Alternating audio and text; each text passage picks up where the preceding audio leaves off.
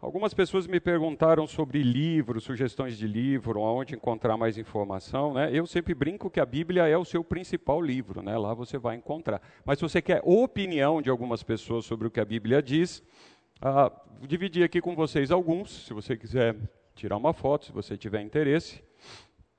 São alguns livros que eu, eu recomendo para você. Todos são bons, ah, têm pontos de vista diferentes abordagens diferentes. Uh, posso mudar? Uh, nós temos ainda esses dois ainda também aqui em português. O do Dr. Martin é uma biblioteca, é um, é um livro assim. Uh, se você quiser estudar mesmo, vale a pena. John Stott é bem legal, é, é o que dá o título à aula da gente, né? Contra a cultura. É um livro bem uh, de uma abordagem bem fácil. Se você tem chance de ler em outro idioma, uh, eu gosto muito do, dos comentários do MacArthur a respeito. O do lado esquerdo seu, ele é um, uma série de comentários. Esse aqui aborda do capítulo 1 ao capítulo 7 de Mateus. E ao lado direito é especialmente ou especificamente sobre as bem-aventuranças. E ainda, a Pentecostes, eu tenho esse exemplar só em espanhol. Eu não Desculpe, eu não, não sei se tem de outra forma. Esse aqui eu ganhei, é muito bom. Se você tiver chance de ler em espanhol também, bem legal. Precisa voltar para algum para você tirar foto, alguma coisa? Legal. Vamos lá. Da onde nós paramos? Finalmente vamos falar sobre as bem-aventuranças. Algumas pessoas estavam assim: nossa, não sai do preâmbulo, não sai do preâmbulo. Então vamos lá. Ah, primeiro, o conceito de bem-aventurado né, o que a gente vai, vai falar muitas vezes, bem-aventurado. Primeiro, não é um conceito novo, esse conceito já existia no Antigo Testamento, já existia essa ideia de ser bem-aventurado e feliz. A palavra que está aqui eu vou arriscar dizer que ah, ah eu errei certamente. Ah, e ela foi traduzida dessa forma no Antigo Testamento. Então, a ideia de bem-aventurança não é um conceito novo. Ela aparece aqui cerca de 64 vezes. Deixa eu diminuir isso aqui. É, ela aparece aqui cerca de 64 vezes no Antigo Testamento. Você vai encontrar, se você pesquisar, essa palavra. No Novo Testamento ela também aparece, é uma palavra muito mais conhecida, a palavra Macários.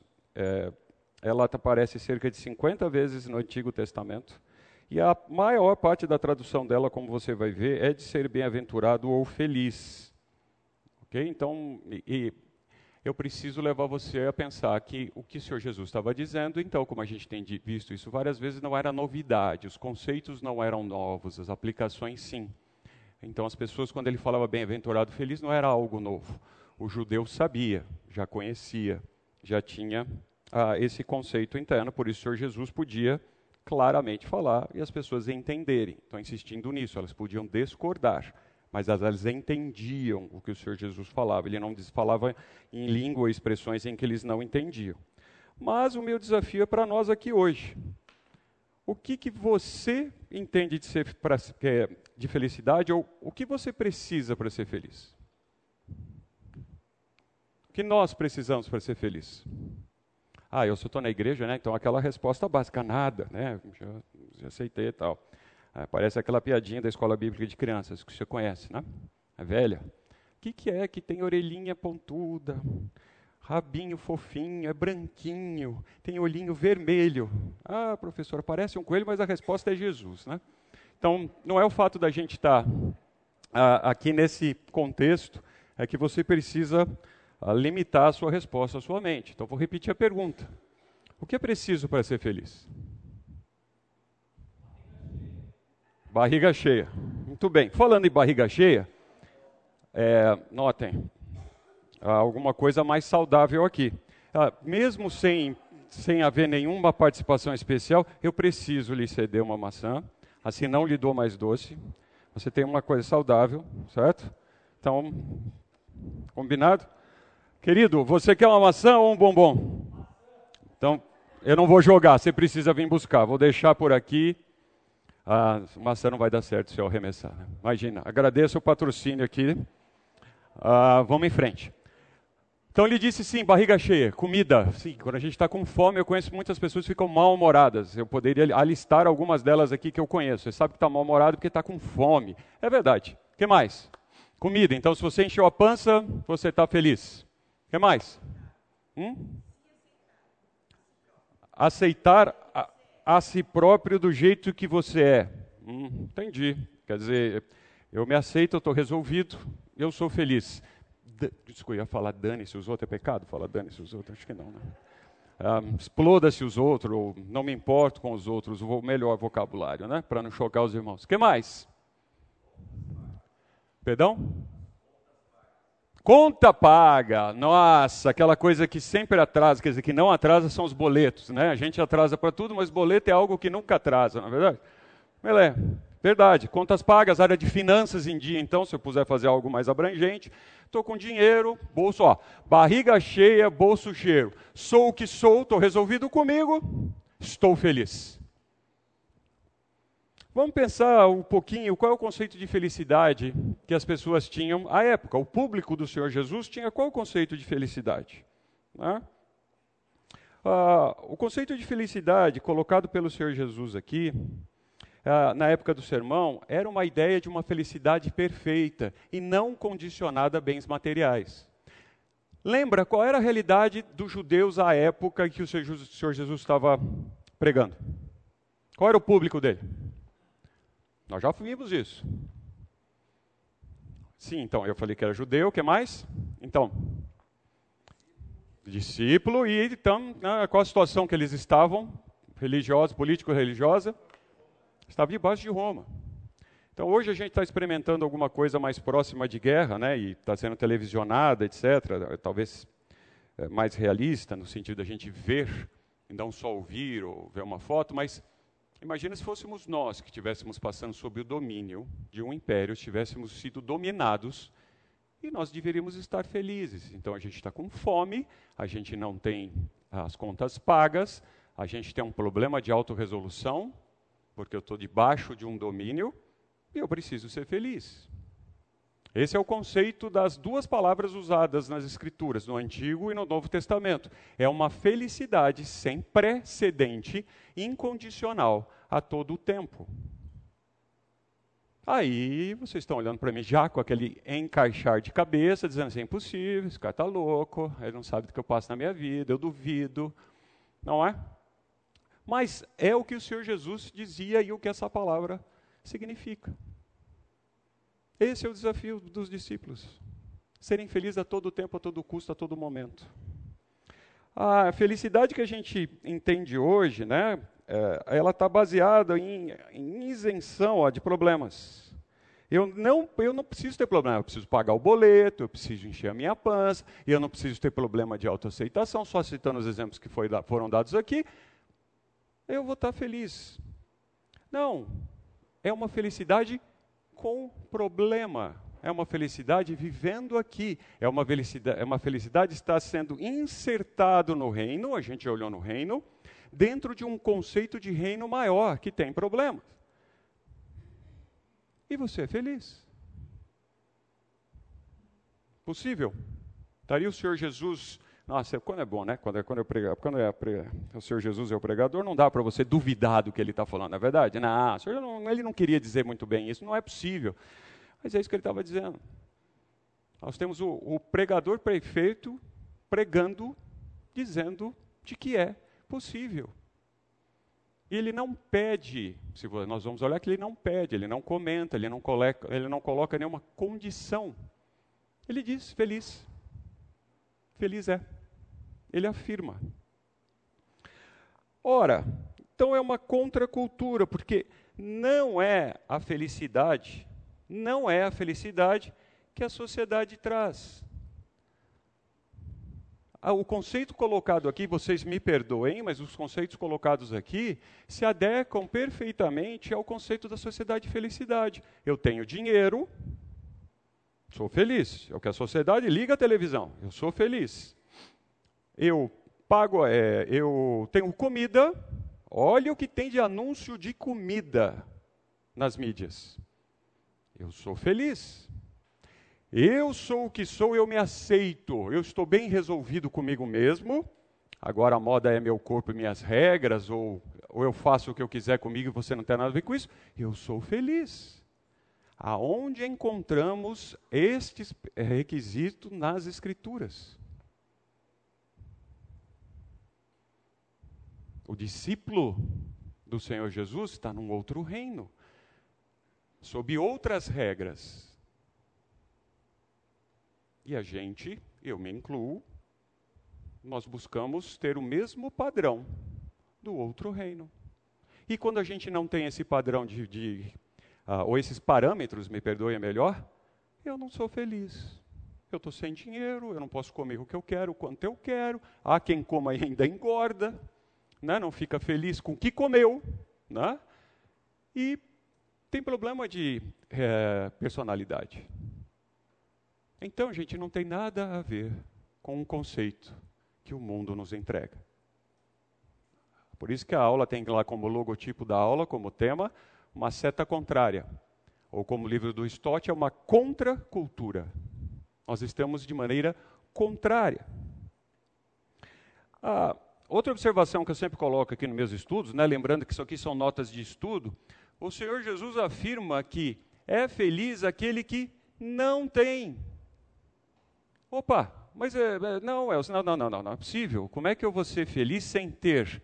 É, o Senhor Jesus diz que quem não tem é feliz. Vão ser as marcas que nós vamos ver durante as bem-aventuranças, capítulo 5, e no 6 e 7, é como exemplos de como viver as bem-aventuranças. A gente pode parar no capítulo 5. E quem não tem, não é uma felicidade condicionada a elementos da vida ou momentos. Ah, hoje eu acordei tão feliz.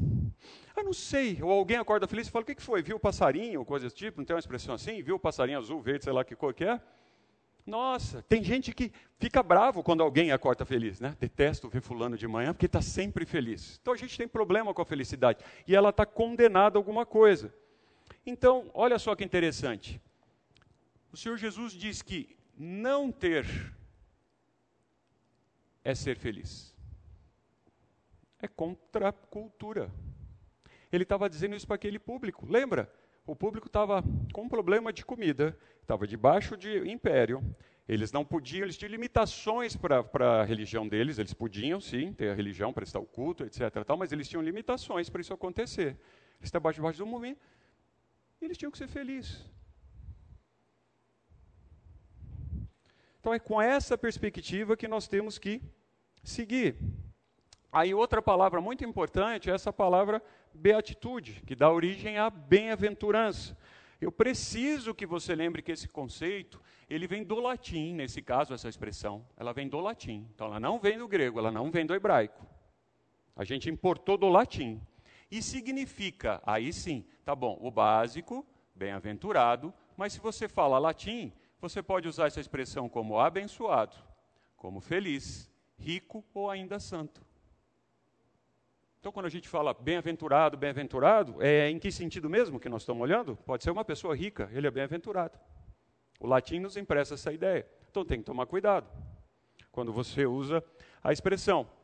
Algumas traduções modernas ainda trazem assim, né, que o cara é feliz ou é abençoado. Eu, particularmente, não gosto. É uma troca ruim do significado original do latim.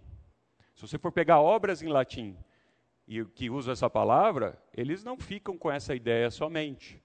Mas a gente usa, é, transliterou ou traduziu para o português como uma ideia apenas de abençoado.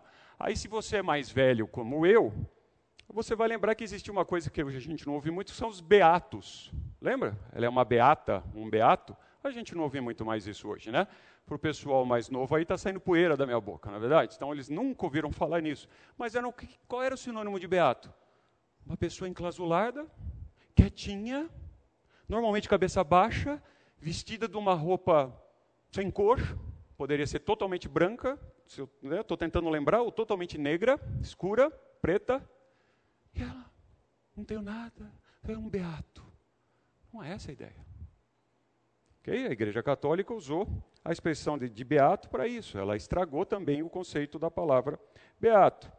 No discurso do Senhor Jesus que nós vamos ver, note, ele usa a palavra felicidade relacionada à santidade. Ah, está começando a fazer um pouco de sentido. Até agora você falou que não, não é essa felicidade aí. Mas você não deu a dica qualquer. Então, a primeira dica. A felicidade está relacionada à santidade. Olha que interessante. João 13, 17. Ora, sabeis, se sabeis essas coisas, então tem um pré-requisito. Bem-aventurados sois porque praticades. Ah, então tem isso também, eu preciso fazer alguma coisa.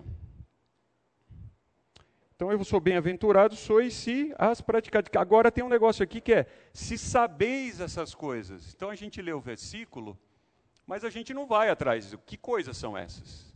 Do que, que ele está falando?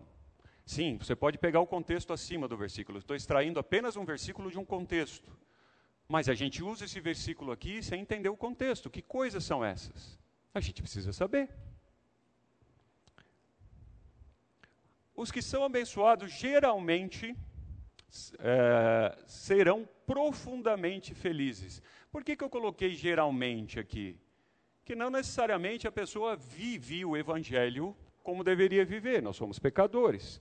Então é uma condicional, né? Realmente eu entendo que a gente não consegue atender o padrão colocado porque nós somos pecadores e a gente fica infeliz. Ah, eu vou ter que fazer a pergunta que ninguém fez até agora. Mas espera aí. A vida tem coisas ruins. Tem coisas que acontecem que são desagradáveis para nós. Por favor, alguém fecha a porta para mim lá, por gentileza. Ah, acontecem coisas desagradáveis. Acontece? Vamos dar um exemplo básico. Eu machuco minha perna, está doendo. Eu vou ficar feliz. Eu estou doente. Faleceu alguém. Essa para mim é a mais difícil, né? Porque a gente, na verdade, só um parênteses, é meu ponto de vista, tá? Só o meu ponto de vista. É um egoísmo nosso, né? Porque na verdade a gente está triste porque a gente perdeu a pessoa ou o contato com a pessoa, mas a pessoa está muito melhor se ela for cristã, aceitou Jesus. Então era um motivo, desculpa, para a gente ficar feliz, né? Que a pessoa foi, largou isso aqui, não está mais aqui. Ah, mas a gente fica infeliz por nós mesmos. Mas é, fecha o parênteses, é só o meu pensamento, a gente pode conversar isso depois.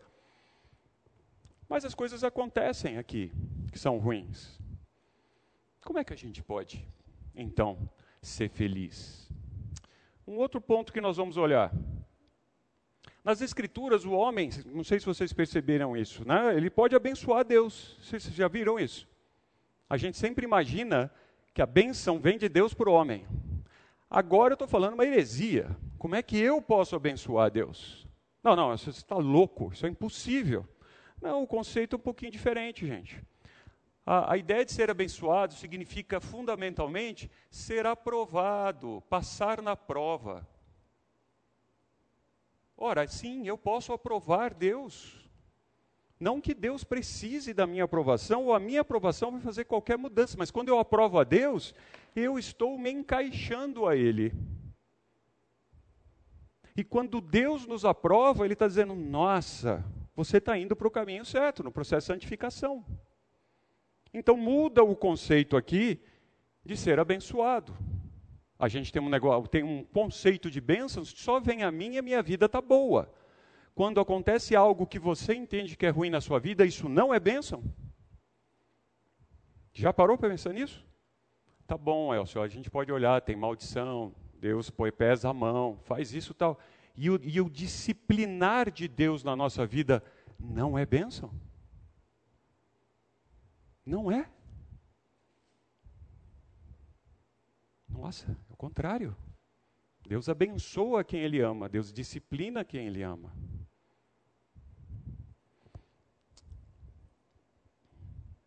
Qual o maior grau de felicidade que nós podemos ter? Eu aprendi que é ser aprovado por Deus. Então o padrão muda. Né? Então, se eu fizesse a, pergunta agora inicial, né, o que, que a gente precisa para ser feliz, etc., note que a resposta não surgiu. Pelo menos se você sabia, você não dividiu com a gente. Mas é a aprovação de Deus. Se eu tiver aprovado por Deus, é, tem um negócio aqui que chama carimbo, né? Também acho que os mais jovens não têm um pouco de dificuldade com esse negócio de carimbo. Eu ia pôr um selo ainda de anel, aí ia piorar. Ah, então eu pus um carimbo. Quer dizer, ó, aprovado. Não tem como discutir. Quando a gente recebia um carimbo, estava carimbado. E qual é o carimbo de aprovação? Ser aprovado por Deus. Agora, o que Deus espera de nós, o que Deus está fazendo comigo, onde eu estou sendo, sendo usado por Deus no reino dele, pouco importa. Eu preciso ser aprovado por Deus. Eu tenho o conselho de aprovação de Deus, eu estou feliz. 100% do tempo. Não me importa que condições tenhamos. Eu sou feliz. Ah, mas o nosso coração pecaminoso condiciona a nossa felicidade contra a busca de uma aprovação genuína do nosso Deus. Aí dá problema, não é, queridos? Eu estou falando para eu ouvir, eu não sou diferente de vocês.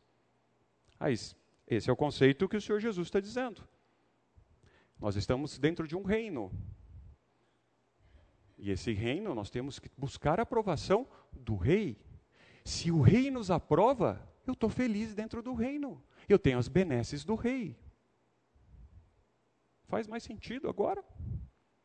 Mas a gente naturalmente, olha, por natureza, não parte para esse caminho. Antes de eu mudar um pouquinho de assunto, traumas, angústias. Realmente está tudo bem? Eu achei que esse momento era assim, nossa, não, não é, vamos fazer. Está tudo certo mesmo?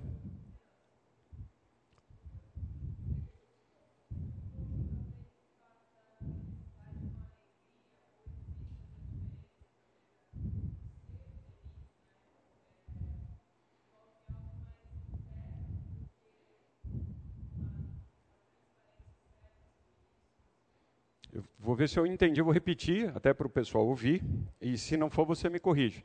Tem uma questão principal entre a diferença entre alegria e felicidade, e se um é sentimento externo e um sentimento é externo. É isso?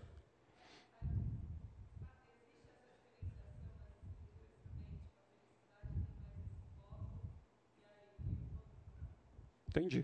Eu entendo que sim. A alegria é uma manifestação mais efêmera de um sentimento interno.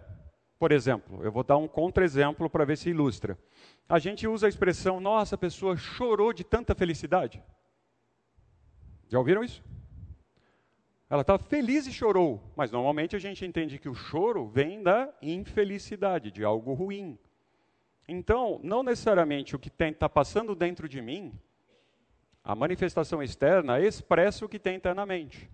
Então, é, para você sair daqui incomodado, mexer nas suas bases, é: eu posso estar passando por uma situação externa que me faz chorar, mas internamente eu estou feliz. Puxa, mas parece um contrassenso. Não, acabei de dar um exemplo que é possível. É que, de novo, para ficar fácil, quando a gente liga o choro com algo bom. Ah, passei no, no vestibular. Ah, veio uma notícia muito boa. Ah, esses dias eu chorei, só para dividir com vocês. Fizeram uma surpresa para mim, uns amigos irmãos. Moram em outro país, apareceram na minha, minha apareceram na minha frente. Não imaginava os ver. E eles saíram do país que estavam, com tudo que estava acontecendo, e dedicaram dois, três dias para nos ver. Não exclusivamente eu, que eu sou o pior da família, mas para nos ver.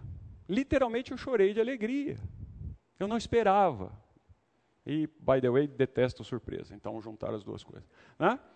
Detesto. Então, assim, ah, eu chorei de alegria. Então, era algo bom. Mas e quando eu estiver expressando o choro externamente por algo ruim? Pode ser algo externamente ruim, mas eu me sinto feliz. Veio o resultado de um exame que você está com uma doença muito séria. Cara, nós vamos olhar exemplos aqui do Senhor Jesus, como ele atuou. Mas internamente eu continuo feliz. Há uma dualidade muito difícil aqui. Dois reinos diferentes. E a gente, como um alien, um estrangeiro, a gente vive debaixo de outras regras. Então, eu conheci alguns pastores que tiveram câncer. Um deles eu perguntei, tinha proximidade. Pessoas que me ensinaram, foram meus professores. E ele estava com câncer. E ele estava, desculpa, feliz no sentido de não mudou o comportamento, ele não estava bravo, ele não estava depressivo, ele não estava, estava preocupado, estava fazendo os exames, estava tomando remédio, estava tomando as ações, é óbvio, ele não é um alienado.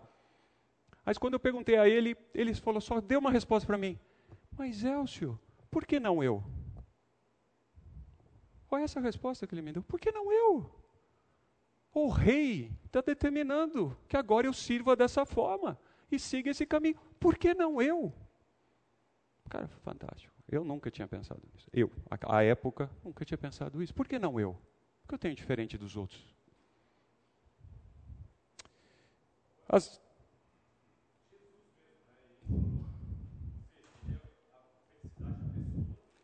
Então, esse é o momento que o bombom faz calar, porque já, a maçã, já entrego a maçã, porque já vem em seguida.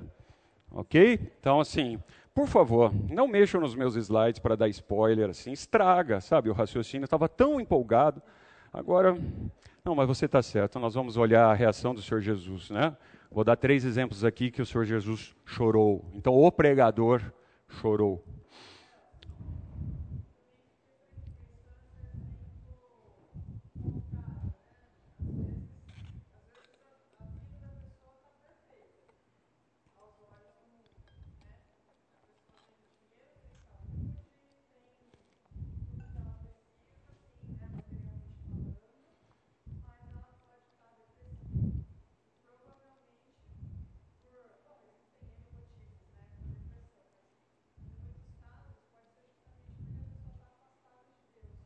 Sim.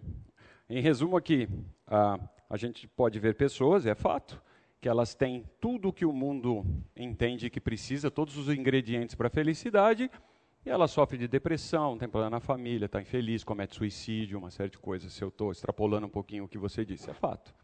Né? Então, vamos caminhar. Para a gente entender as bem-aventuranças. As bem-aventuranças começam e terminam, um grande trecho dela, com uma promessa e você precisa entender. A Bíblia, desculpa, é um livro de estudo. Tá? Ela não é um livro de poema, é um livro de historinha. Ela contém histórias, mas é um livro de estudo. Então, quando você estuda, você vai perceber que as bem-aventuranças, elas começam, né?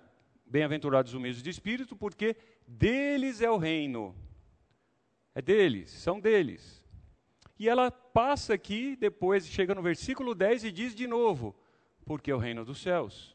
E nós estamos falando que, quem está, desculpa, nós estamos entendendo que o pregador, o prefeito pregador, não faz nada ao acaso. Então isso tem uma razão.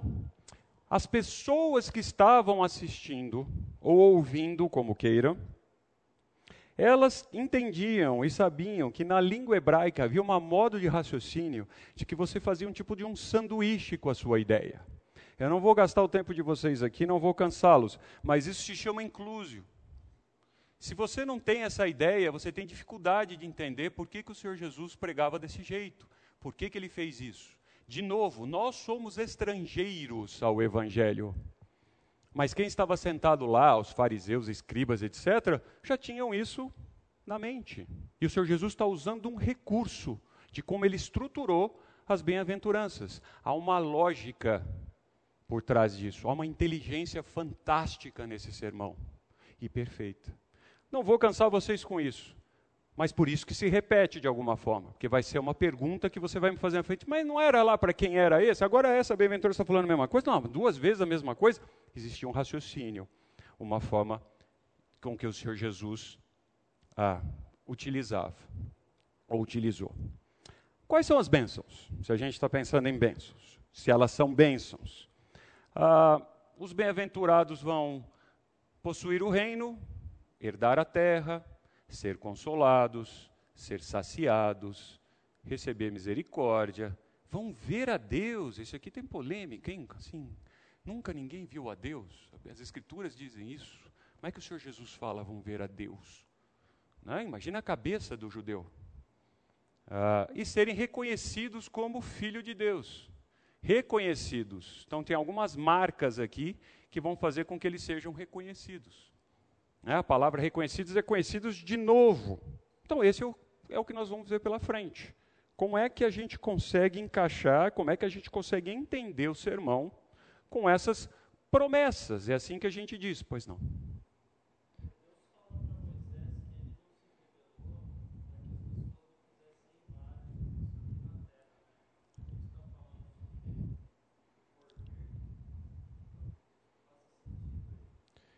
Além de fazer imagem, aí a gente pode falar disso, vai falar mais para frente. Eu entendo que o Senhor Deus, na Trindade, Deus Pai, Filho e Espírito Santo, nós nunca veremos a Deus Pai. Não há um versículo nas minhas escrituras que garantam isso. Nós nunca veremos o Espírito Santo. Nós vemos Deus através do Senhor Jesus. O Senhor Jesus é o contrário nós vamos ver, ter contato. Imagino eu, um atrevimento meu, será que eu vou poder dar a mão? Né? Se Tomé pôde pôr o dedo na ferida, será que eu também vou ter a chance de. Mas aí são só sentimentos meus internos, só meus. Mas nós vemos Deus através do Senhor Jesus. As duas outras pessoas da Trindade, nós não vemos. E não veremos. Nós não temos condições, nem depois com o corpo glorificado, de ver a Deus. É impossível ver a Deus. Mas, outro assunto, outra conversa, nós não estamos falando de trindade, a gente pode falar disso depois. Algumas notas para a gente então adentrar, mergulhar. Depois do intervalo, nós vamos entrar nas bem-aventuranças com tudo. Então, as últimas instruções de bordo para a gente entrar no voo. Primeiro, as bem-aventuranças elas mostram simplicidade e ao mesmo tempo profundidade. Na nossa língua, quando a gente fala algo simples, para nós normalmente é algo raso. Ah, isso é simples. É. Não é? é? Parece até. A gente até confunde com facilidade e dificuldade. Algo simples pode ser difícil. Já pensaram nisso? Ele é simples, mas é difícil. A simplicidade e profundidade. As bem-aventuranças ah, vão trabalhar com esse conceito. Elas descrevem, elas descrevem, elas escrevem, elas mostram o caráter do cristão. Não, mas peraí, é, não é de todo mundo? Não, nós já falamos sobre o reino, quem está lá, o discípulo. Então elas descrevem o caráter do cristão. Ah, mas tá, já está me incomodando, porque é, não, eu não consigo. Não, ela está descrevendo quem é o cristão. Nossa, então eu preciso ser assim? Então nós vamos ver isso. Ela está descrevendo o cristão. Se alguém fosse descrever você, ela tinha que passar pelo o que o Senhor Jesus está dizendo nas bem-aventuranças. São qualidades que compõem o mesmo grupo de pessoas. Quem são essas pessoas? Os discípulos. Nossa, que seta manca. Gente do céu. Aqui, ó. São os discípulos. Então não é para todo mundo. Não dá para a gente esperar que o, o, o, o, membro de outro reino também faça ou tenha isso. Não é para ele. Não espere-se que ele entenda. Não é para ele. São para os discípulos. Se você é um discípulo de Jesus, você aceitou Jesus como Salvador e você é um discípulo de Jesus, ah, isso é esperado de você. Antes não era agora é. Vai descrever, são qualidades que compõem a sua pessoa. Outro ponto que a gente vai olhar várias vezes é que não, não, olha, vamos mudar de cor aqui, vamos pôr vermelho para a gente ver melhor. Ó, não, não mudou de cor, não aponta, não aponta para vantagens econômicas. Evangelho da prosperidade, se converta porque sua vida vai melhorar. Aonde tem isso nas Escrituras? Se, se, alguém visse a minha vida ou visse a vida de alguns de nós aqui, não queria se converter, não é verdade? Se fosse só por vantagem econômica.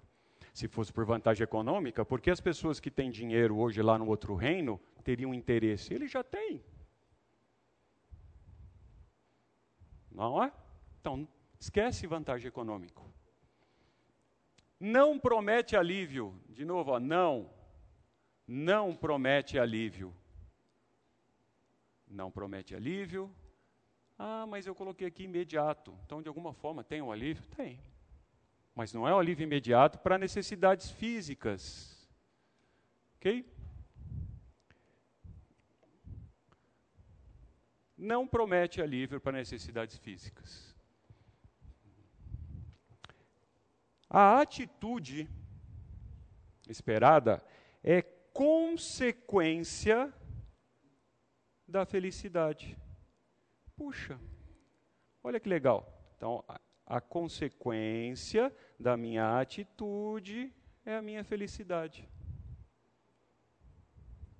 Então, não preciso estar feliz para fazer. Esse é o bastidor do Sermão do Monte. Deus mostra o que pensa.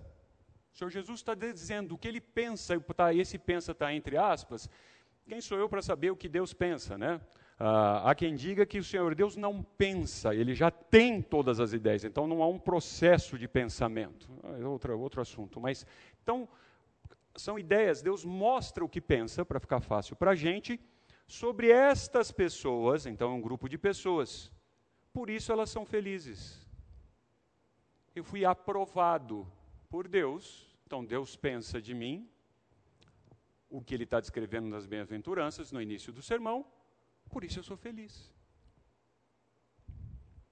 Apenas um cristão, apenas o cristão, pela graça, unicamente pela graça, pode apresentar essas características. Vou repetir apenas cristão, pela graça, pode apresentar essas características. Pela graça. Você entende o conceito de graça, que não é de graça, é um valor muito alto. Distancia os verdadeiros cidadãos, cidadãos do reino, perdão, das demais pessoas da sociedade. Então, ah, eu ouvi um, um pregador que deu um exemplo que é assim, que, que para nós parece algo difícil, na cabeça dele era muito legal, quando ele demonstrou algumas coisas, né? Não era o sermão do monte que ele estava dizendo, mas existe um muro, existe uma barreira, existe um limite, nem que seja uma linha que distancia você das outras pessoas. Eu coloquei a foto de um cérebro com cadeado aula passada, não foi? Então, assim, existe um limite.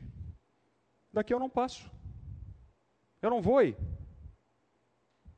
Tem um limite que distancia você. Não, mas a gente tem que converter as pessoas, tem que pregar o evangelho. Ah, como que. Não, não, existem alguns limites inegociáveis que distanciam você do outro. Não, eu não passo daqui. Eu não sou desse reino. Essa atitude não é para mim. Não estou debaixo dessa regra. Nem mesmo com a desculpa de você querer evangelizar. Então eu vou ser corrupto, praticar a corrupção, para poder ser igual a ele, para ele não me ver diferente, para que eu consiga evangelizá-lo. Aí os exemplos começam a ficar mais fáceis. O velho exemplo do namoro, não é isso? Ah, então eu tenho que namorar alguém que não é para. Não. Ah, então eu tenho que tocar determinada música, participar. Não. Ah, então eu tenho que me vestir de determinada forma, tal, para eu ser igual. Não. Não. Tem limites.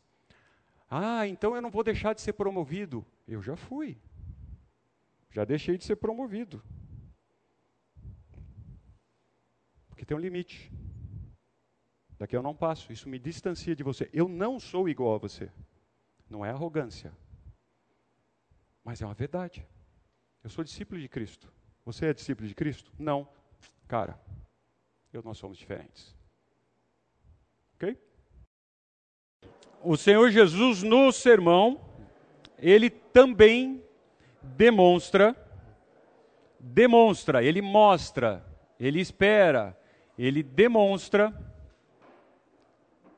obras e frutos de pessoas que, como cristãos, não são qualquer um, já estão desfrutando de um estado de graça perante Deus. Ok? Então ele está demonstrando que pessoas, cristãos, não são qualquer grupo de pessoas, já estão desfrutando um estado de graça especial perante Deus. É isso que ele está dizendo. Então, é necessário que a gente tenha uma diferença de algumas ações humanas que se assemelham, parecem, ela tem cara das apresentadas pelo Senhor Jesus nesse sermão. O Senhor Jesus não está tratando de temperamento. Eu já ouvi isso. Ah, eu nunca sou manso, como nós vamos ver. Ah, você não me conhece. Eu não sou manso. Não consigo ser manso. Como é que você pobre de espírito? Eu tenho uma personalidade.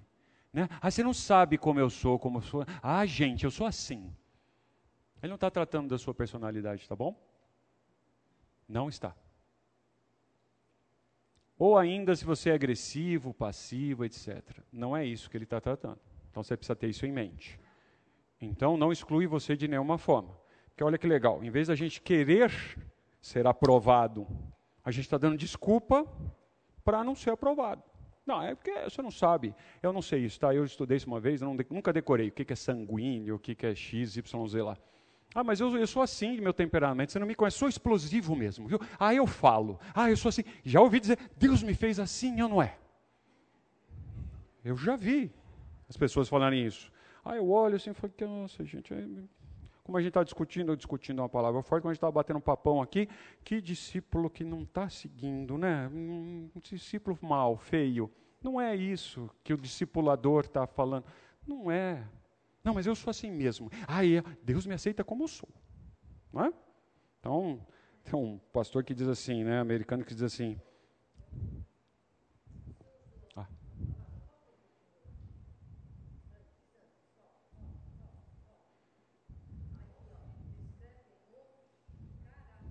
Uhum.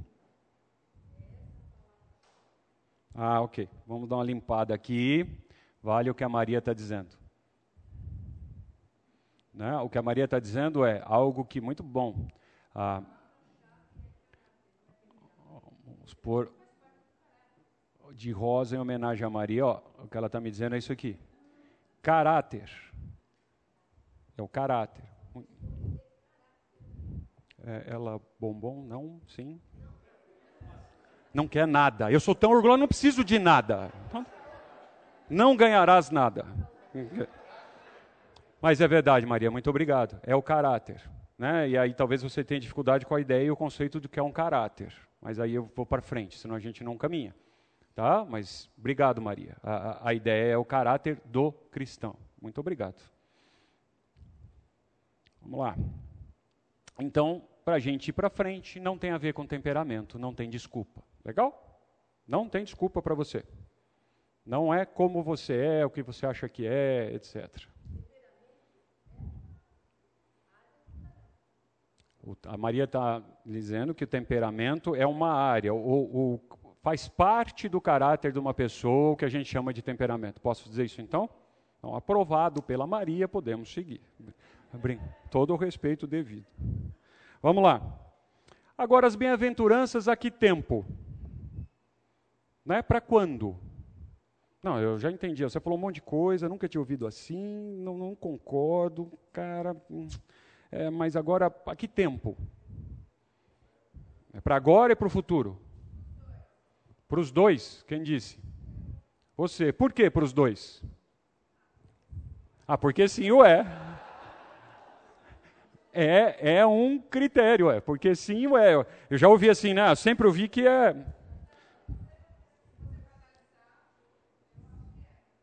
Entendi.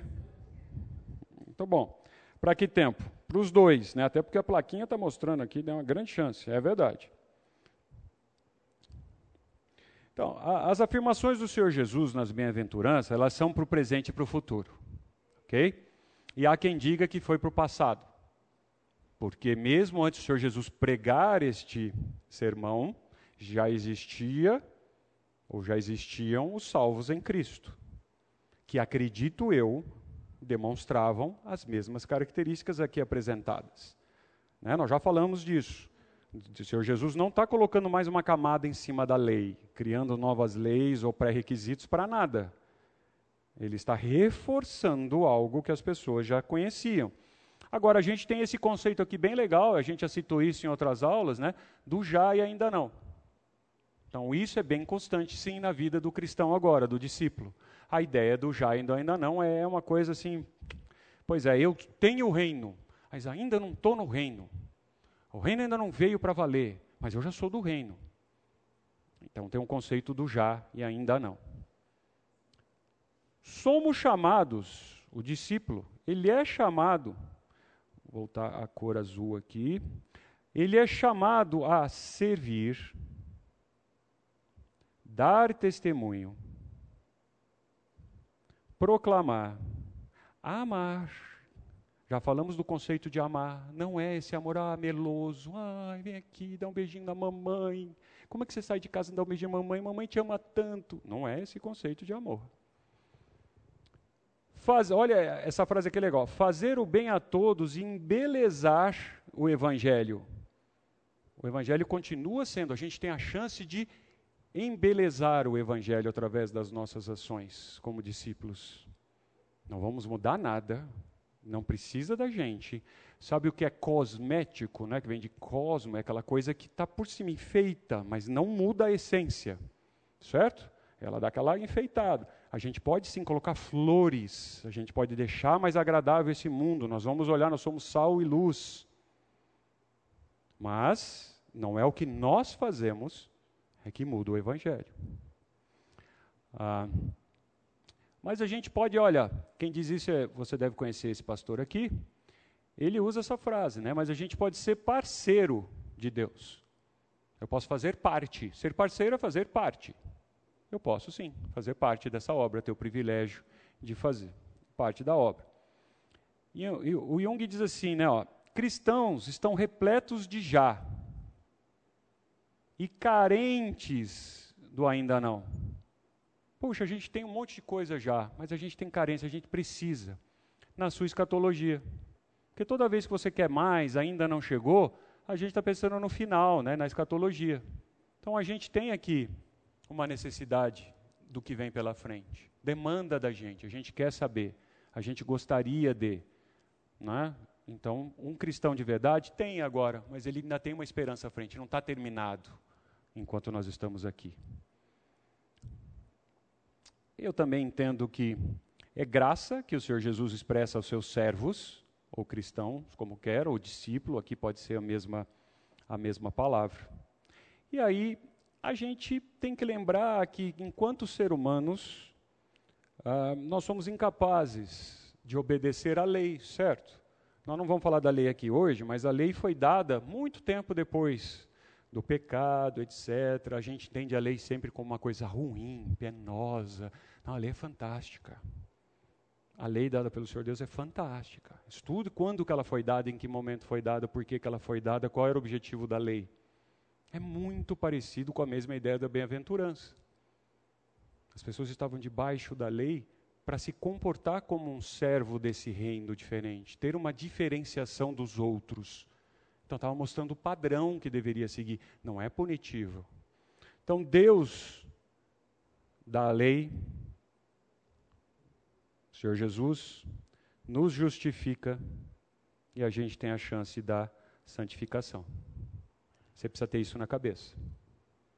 Porque tá, nós não vamos falar de lei aqui hoje, mas tem muitos que falam assim: eu não estou mais debaixo da lei. Ah, estou livre da lei. Mata, rouba, trai seu cônjuge, você está fora da lei? Não ama o seu inimigo, você está fora da lei? Não, a gente está debaixo de algo. A lei é dividida em algumas partes.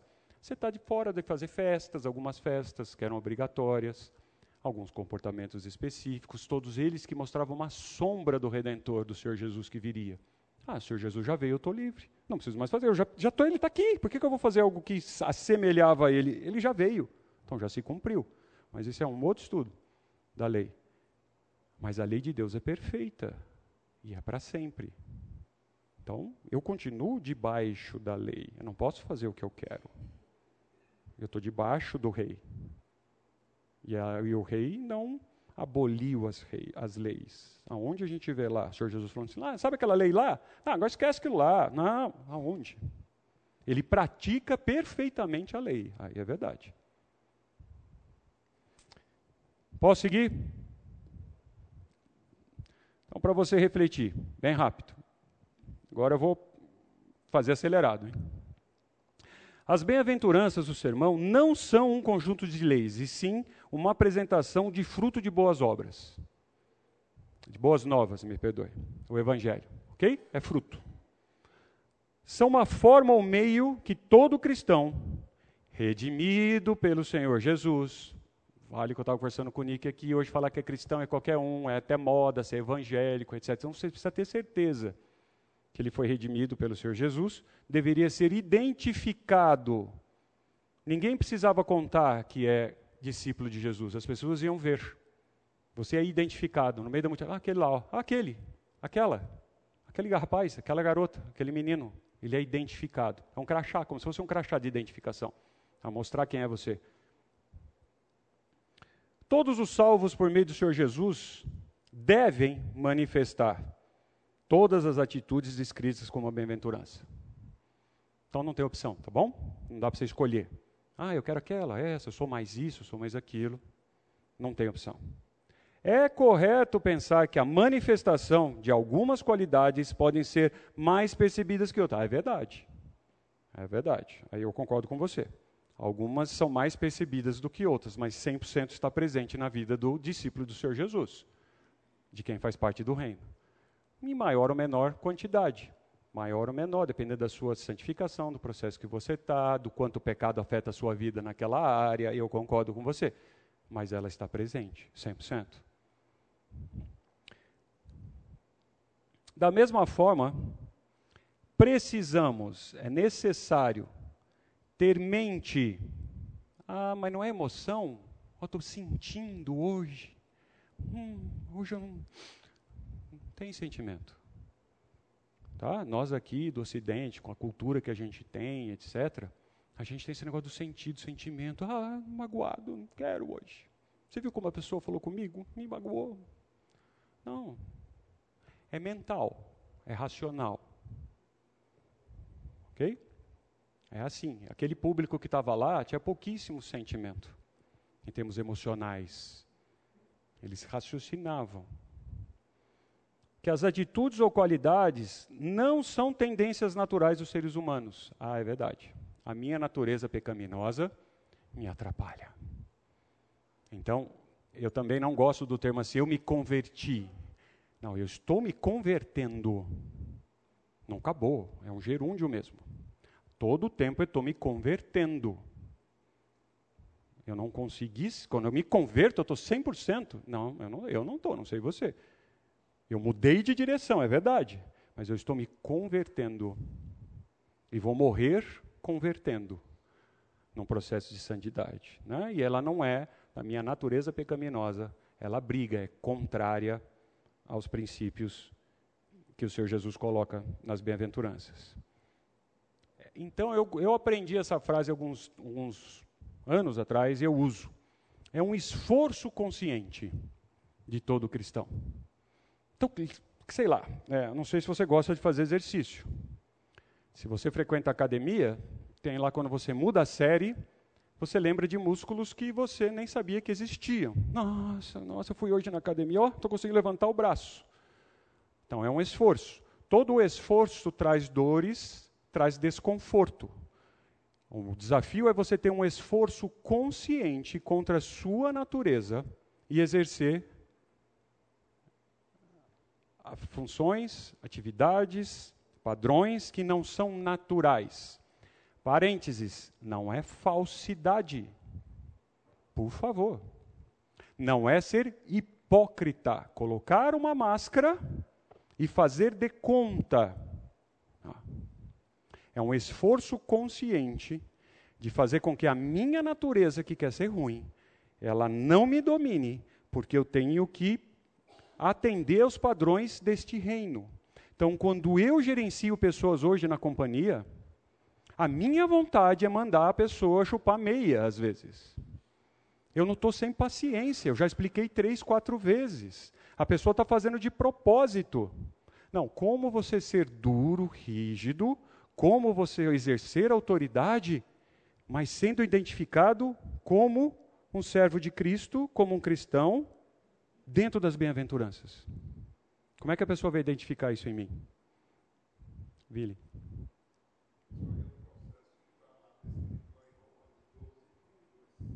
Romanos 12, 1 e 2. Sim, rogamos que apresentem os seus corpos como sim, é verdade. Mudar a sua, sua lente, sua, ou estamos, tem aqui o Alex, gosta muito desse assunto, mudar, mudar a cosmovisão, é um assunto que o Alex gosta. Né? Mudar a cosmovisão, como é que você enxerga, com que lentes, com que padrões, com que filtros, com que valores a gente olha o mundo ao nosso redor. Ora, então fazendo esse esforço consciente, é um esforço, cansa, tá? cansado, eu estava me esforçando, que não é natural. Né? Depois você leia sobre hábito, né? como é que o ser humano lida com o hábito. Né? Então você tem que mudar um hábito, é difícil mudar hábitos. Então, ele vai ter a aprovação do Senhor Deus, vai ter uma felicidade incomparável, ele vai ter um efeito positivo e temperante na sociedade. Você é temperante onde você mora? Opa, de novo, você vai querer levar isso para o lado bom, né? Mas pode ser o tempero ruim.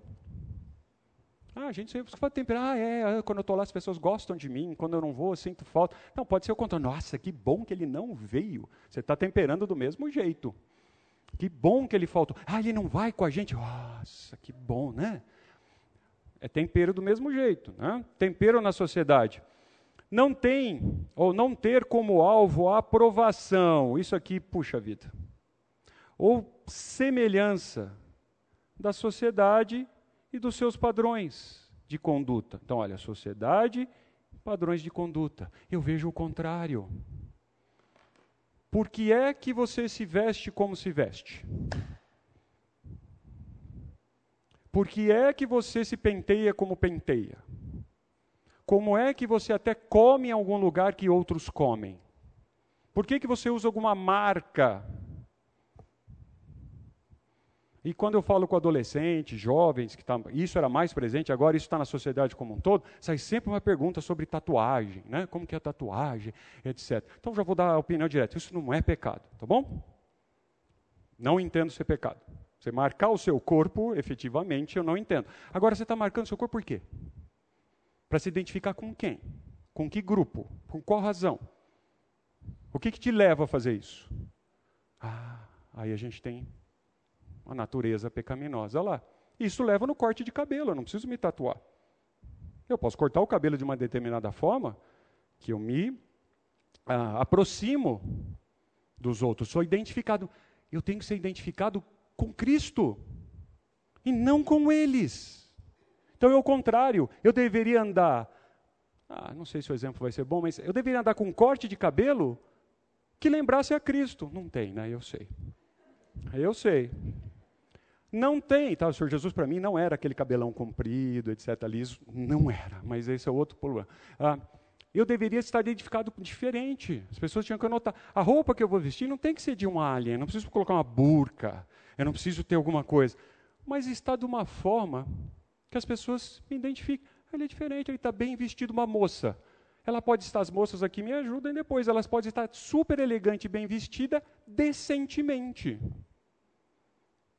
Eu não preciso é, é, me vestir como aquelas se vestem para me tornar igual. Não, eu não sou daqui, eu não estou debaixo dessa lei, dessa regra.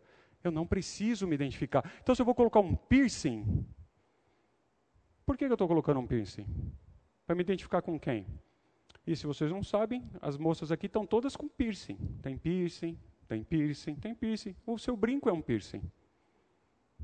Não, nós temos piercing faz tempo na nossa sociedade. É que se você muda o piercing de lugar, é que te choca.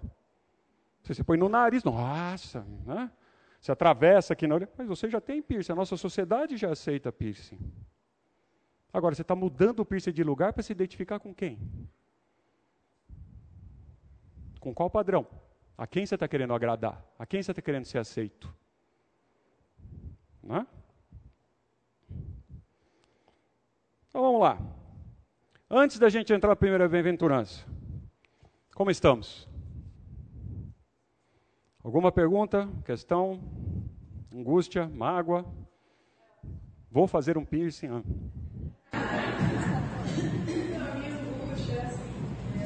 Angústia, hein?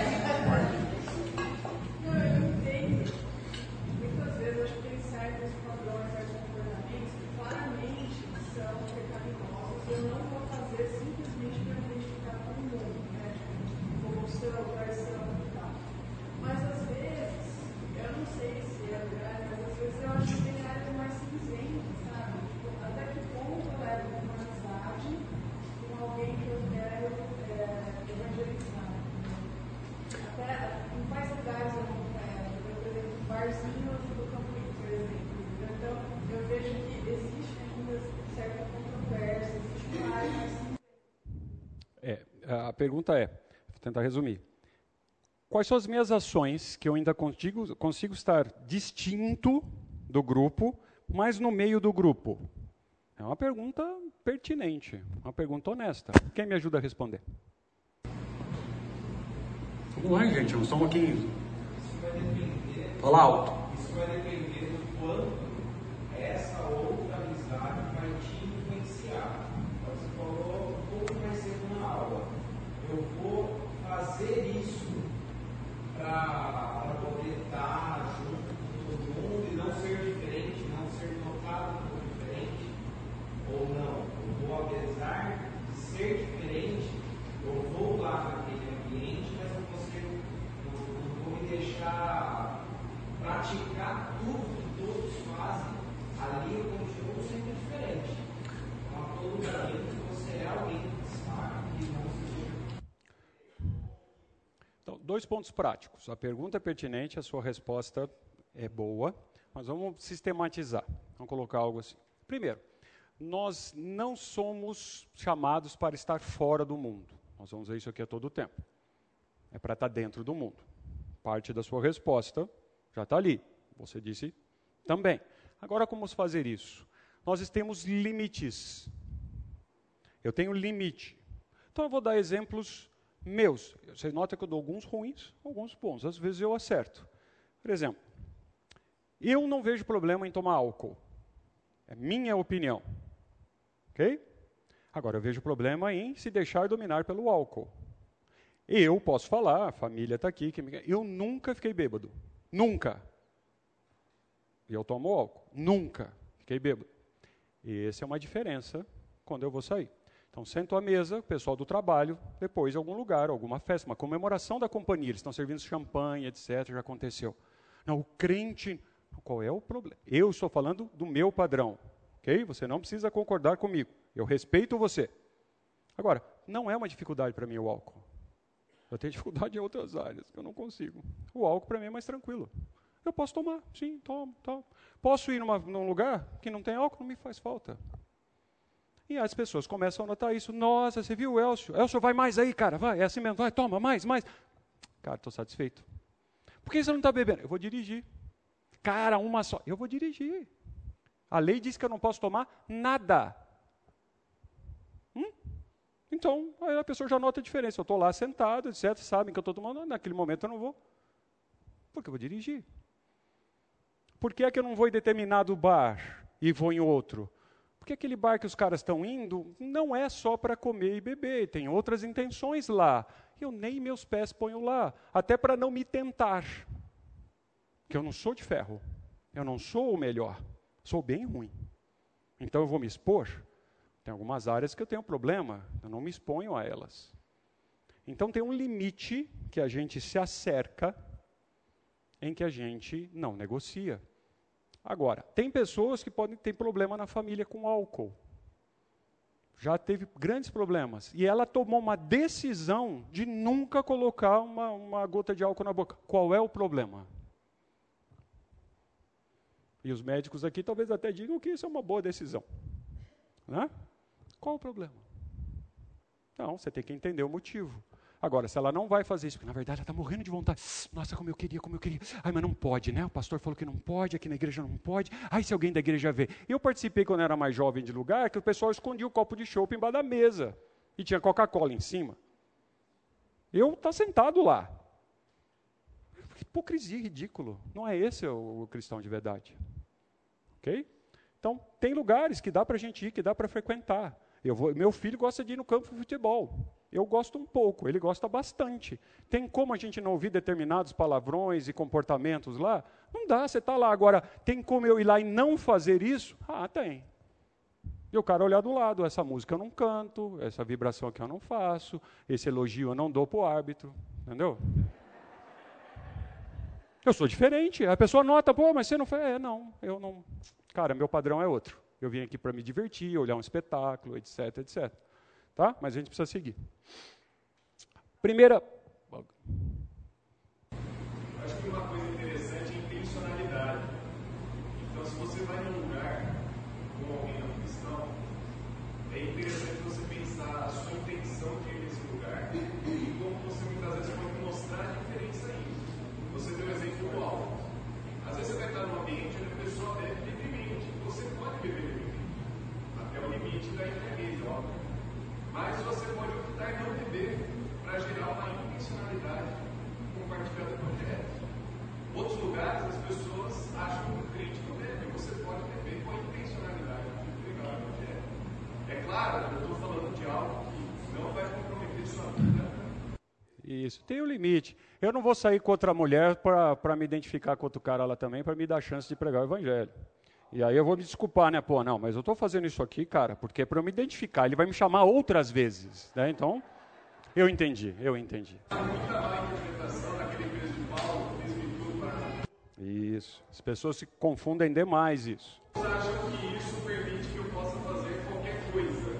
E não é isso que Paulo está falando. Nós estamos debaixo de algumas regras desse reino, etc., que nos proíbem, elas nos limitam, sim. Eu não vou fazer o que eu quero. O que eu vejo Paulo é essa intencionalidade. Falar com alguém que está debaixo da lei, eu vou fazer de tudo para que esse cara entenda o evangelho. Fazer de tudo, eu não faço de tudo, eu não, mas entendi onde, eu entendi o que você quer dizer. Perfeito. A intenção. Concordo. Vamos lá. Primeira bem-aventurança está em Mateus 5,3. A gente tem lá, bem-aventurados humildes de espírito, porque deles é o reino dos céus.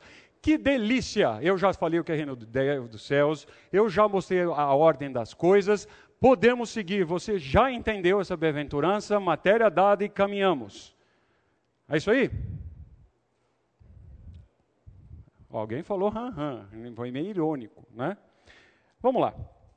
Alguns conceitos. É, não sei se você sabe, mas a ideia aqui no Ocidente de humildade dá uma ideia efica, efi, não, vamos a palavra, não vou conseguir falar. Ela traz a ideia rápida na mente de algo pobre, simplesmente pobre e muito ruim. E pior, quando algumas traduções colocam como humilde.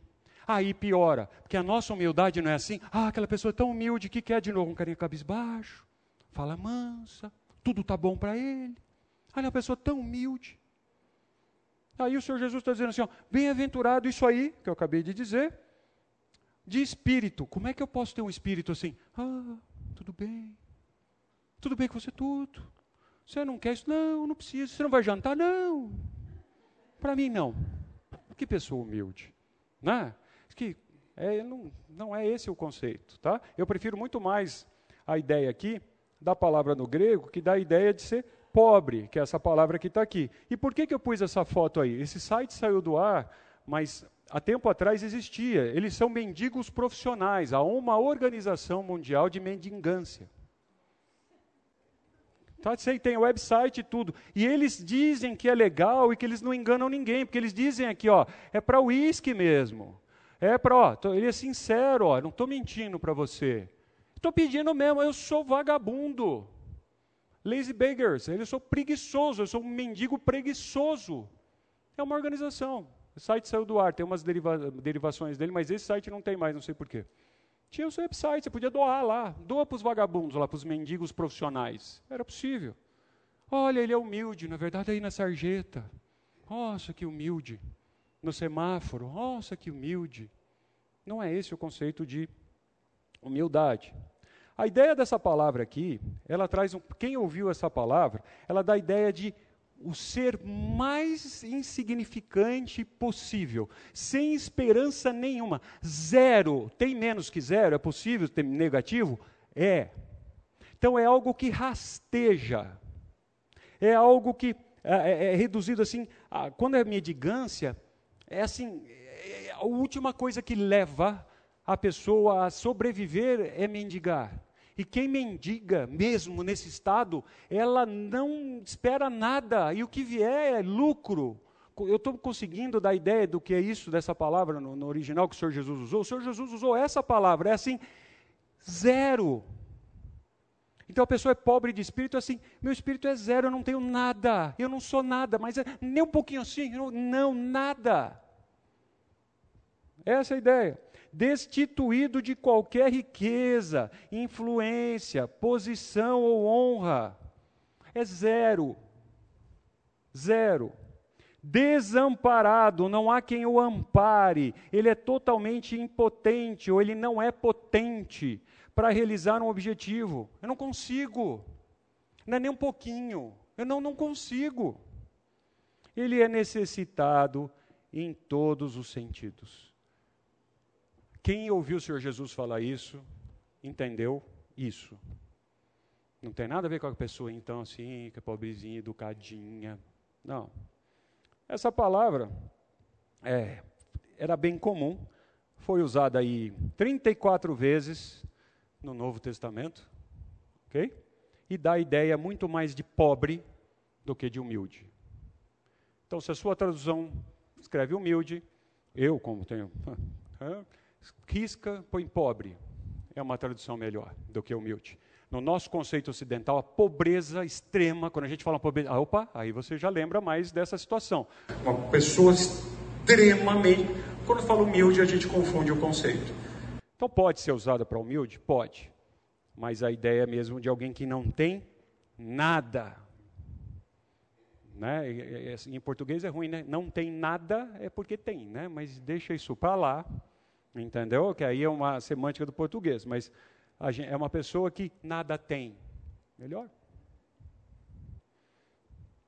No Antigo Testamento, veja se não é algo novo. No Antigo Testamento, o povo de Deus é, é, era muita, muitas vezes referido como os pobres, os pobres do Senhor. Se você estudou o Antigo Testamento, você viu essa expressão lá. Eles eram os pobres do Senhor, inclusive por causa da dificuldade econômica. Eles eram pobres, eles precisavam do Senhor para tudo. A angústia, né? Essa angústia de ser pobre surgiu por causa de opressão do povo. Então era um conceito que eles tinham. Ah, no hebraico ainda a gente pode ter essa mesma ideia de palavra pobre, mas também pode ser humilde, mas não é o nosso humilde. Esse é o ponto. Não é o nosso humilde. Senão você vai querer aqui assim, ah, eu não ando mais de carro, eu vou a pé. Porque eu sou uma pessoa humilde, não é verdade? Então eu não ando mais de carro aqui. Aí agora é descalço, porque nem as sandálias eu vou usar, porque eu sou uma pessoa humilde. Não é isso. A gente já termina. Associação de duas ideias aqui bastante naturais. Provérbios 16, 19, a gente tem: é melhor ser humilde de espírito com os humildes. Olha que interessante. Ser humilde de espírito com humilde. A tradução em português fica assim, fica ruim, não é?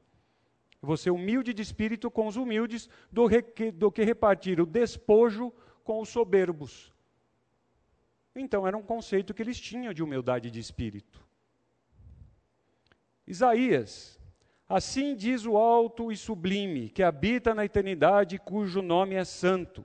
No alto e santo lugar habito. O Senhor Deus está dizendo isso. E também com aquele que é, espírito, que é de espírito contrito e humilde. Já está lá. Lembra a história do reino? O Senhor Jesus não está apresentando uma característica nova. Isaías já dizia isso. Quem faz parte do reino? Que é contrito de espírito e humilde de espírito. O Senhor Jesus não está trazendo um conceito novo, já estava lá.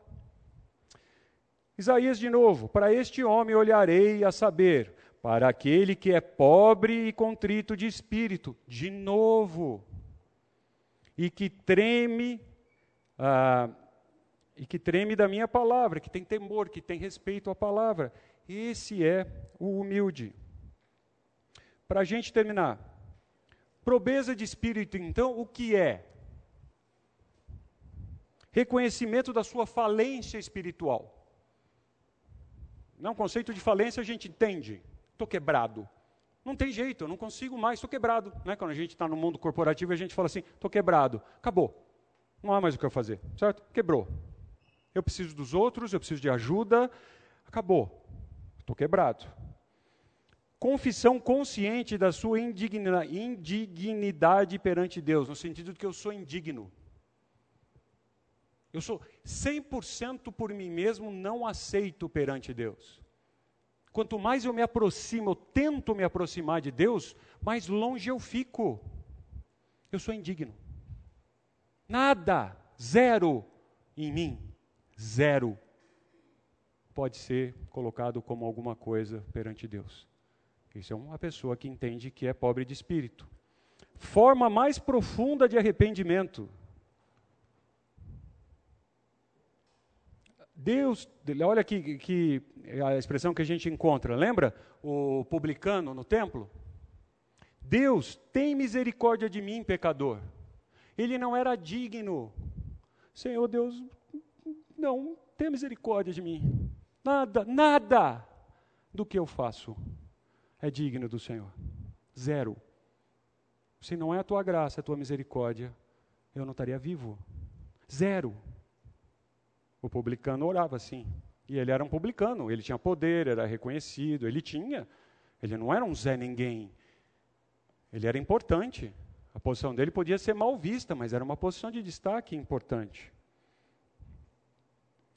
Então, não poder, esta posição de mendigância ou de ser um mendigo, aí sim se aproxima. Você já viu um mendigo real? Eu já tive chance de ver esse tipo de coisa. Fui colocado para ser treinado e testado. Um dia eu posso contar isso para vocês, não vou tomar o tempo agora. Da pessoa estar numa situação tão, tão, tão ruim que ela não levanta os olhos para você. Ela não escolhe o que vai ser recebido. O que vier para ela é lucro, ela não tem nada. Esse é o pobre de espírito, se você quer comparar com o mendigo. Bem diferente da outra cena que eu coloquei aqui, da outra foto. Esse aqui não está vendo nem quem o está ajudando, nem o que está recebendo. É lucro porque ele não tem nada. Então ele, ele não tem justiça própria, ele não tem nenhuma autoestima moral para dizer, como assim? Olha quem eu sou. Eu, mas eu sou. Não e não tem vanglória pessoal nenhum. Então você quer ser pobre de espírito, você tem que esvaziar você para poder ser cheio. Ah, se você vai deixar um, lembra, um copo d'água, se você deixa alguma coisa, nunca vai estar 100%, porque aquilo que ficou lá vai contaminar o resto. Não está preenchido 100%. Você deixou alguma coisinha aqui, porque essa aqui tem valor. Não, isso aqui eu não negocio, tá? Então isso aqui Deus, isso aqui não. Ah, isso aqui não, vamos lá. Não, você não, não é pobre de espírito. Pobre de espírito eu não tenho nada, nenhum valor. A sociedade nos ensina o contrário. A sociedade diz que a gente tem que se esforçar para ter tudo nesse mundo. Os pobres de espírito, sabe o que eles recebem? A cidadania do reino. De graça de graça, porque eles não conseguem conquistar, não tem como comprar. Eles recebem de graça. Aí, para a gente terminar, o que, que Pedro fez quando demonstrou que ele tava, tinha a noção ali de pobreza de espírito? Vendo isso, Simão Pedro prostrou-se aos pés do Senhor Jesus, dizendo: Retira-te de mim, porque eu sou pecador. Ali ele teve. Isso foi quando? Vocês lembram desse episódio da pesca? Era para ele falar assim, se vangloriar. Não, agora tá, não. Aí ele viu os sinais do Senhor Jesus, o que, que ele fez? Ah, eu sou pescador, agora eu tenho. Não, Senhor, retira, não, não posso olhar para o Senhor, não sou digno, retira. Ele, ele se ajoelhou, não é isso? Prostrou-se. Eu não sou nada. Retira-te de mim. E não o contrário, ah, Senhor Jesus, agora vem, não, vamos lá, vamos ser sócio aqui na pescaria, entra que o Senhor me abençoou não é verdade? Agora eu tenho um parceirão. Né? Quanto o senhor quer aí dos peixes? Afinal, eu tenho poder, eu tenho os barcos, né? A gente pode então, vamos fazer um negócio. Não, não tenho nada, eu não sou nada, eu não sou digno. Sai de perto de mim. Na verdade, a expressão quer dizer ao contrário, que ele estaria saindo, né? Retira-te de mim, porque eu não sou digno. Então, para a gente terminar, leva essa frase com você. O Evangelho, o verdadeiro Evangelho, as boas novas, sempre mostram ou mostra a necessidade de uma desconstrução para iniciar uma nova vida. Sim, você chega como está, não fica como está. Tem algumas coisas que não são negociáveis. Você precisa se esvaziar e ter um espírito pobre para você pertencer a esse reino. E aí, quando você é assim, você é identificado como cidadão do reino e você é abençoado. Aí vira um ciclo virtuoso. Então eu sou abençoado porque eu sou assim. E porque eu sou assim, eu sou abençoado, sou aprovado por Deus. Lembra, a benção é uma prova. Não é porque eu sou pobre de espírito, eu vou ganhar mais, eu vou ser promovido, eu vou ter riqueza, não vai ter doença em casa. Não, eu recebo uma chancela. Você foi aprovado. Você é aprovado. Não, você também. Aprovado, aprovado, aprovado, aprovado. Eu recebo a chancela. Estou nesse reino. Eu sou pobre de espírito. É uma marca. Então, assim, Pense nisso durante a semana. Você é um miserável de espírito perante Deus? Boa semana.